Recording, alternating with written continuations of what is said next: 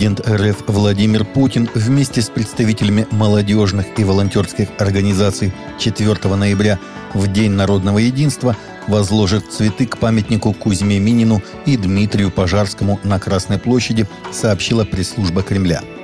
Кроме того, глава российского государства посетит выставку «Украина на переломах эпох», которая пройдет в Центральном выставочном зале «Манеж». 10 тематических залов выставки охватывают исторический период от основания древнерусского государства до наших дней и занимают 4000 квадратных метров. После осмотра выставки состоится встреча главы государства с историками и представителями традиционных религий России по случаю десятилетия воссоздания Российского исторического и Российского военно-исторического общества. Члены комиссии США по международной религиозной свободе выступили с критикой недавно возобновленного соглашения между Ватиканом и Китаем, заявив, что оно поощряет китайское правительство к репрессиям в отношении христианских общин, сообщает Институт религии и политики. Секретное предварительное соглашение, первоначально подписанное в 2018 году и возобновленное 2 октября этого года, позволяет Пекину иметь право голоса при назначении епископов в официально признанной церкви. Католические чиновники надеются, что соглашение поможет примирить утвержденную правительством церковь и католическую общину, известную как подпольная церковь, которую возглавляют священники, санкционированные Ватиканом – Официальные лица Ватикана выступили в защиту сделки, заявив, что хотя она и не идеальна, она сохраняет открытым канал для диалога с Пекином и привела к краткосрочным положительным результатам. Прихожане евангельских церквей из города Бердска «Живое слово», «Краеугольный камень», «Воскресенье» и «Скиния» 29 октября провели евангелизацию в пункте сбора мобилизованных на территории Новосибирского высшего военного командного училища. Об этом рассказал пастор общины «Краеугольный камень» Бердска Александр Рудюк, сообщает РосХВЕ. Христиане раздали мобилизованным военнослужащим 500 карманных новых заветов. Кроме того, передали им сгущенное молоко, газированные напитки, крупы, одежду, канцелярские принадлежности и медицинские препараты – по словам пастора, он не видел, чтобы кто-то из военнослужащих или их родственников был против того, что на пункте мобилизации верующие проповедовали. Наоборот, люди были очень открыты и охотно слушали.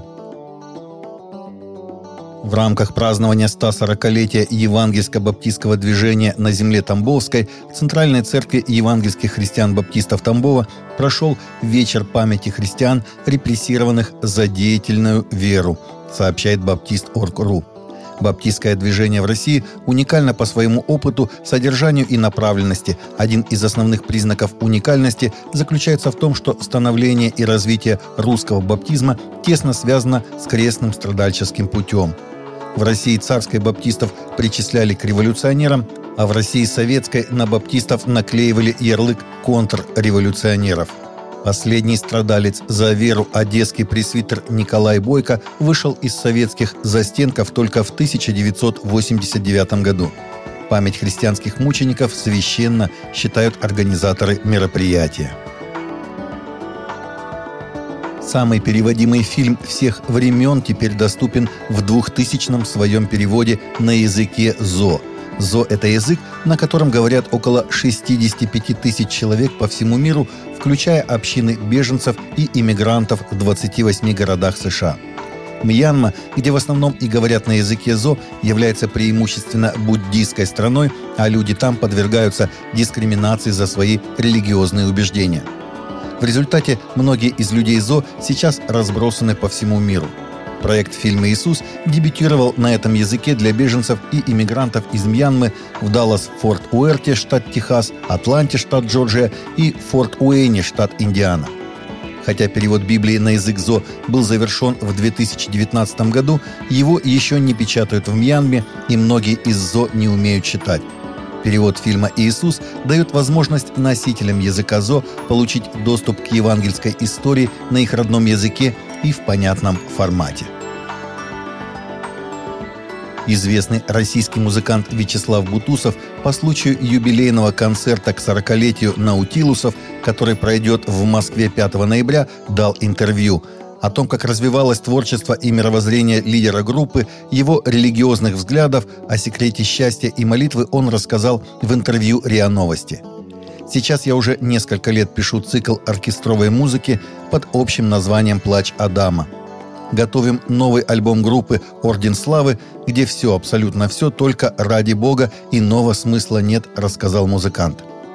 В 2021 году патриарх Кирилл наградил Бутусова орденом преподобного Серафима Саровского за участие в различных общественных и благотворительных проектах. Патриарх отметил, что музыкант затрагивает такие вечные темы, как добро и зло, говорит о правде и справедливости, предлагает слушателям задуматься над самыми важными для каждого человека вопросами бытия. Таковы наши новости на сегодня. Новости взяты из открытых источников. Всегда молитесь о полученной информации и молитесь о мире и о мире в сердцах и для ваших близких.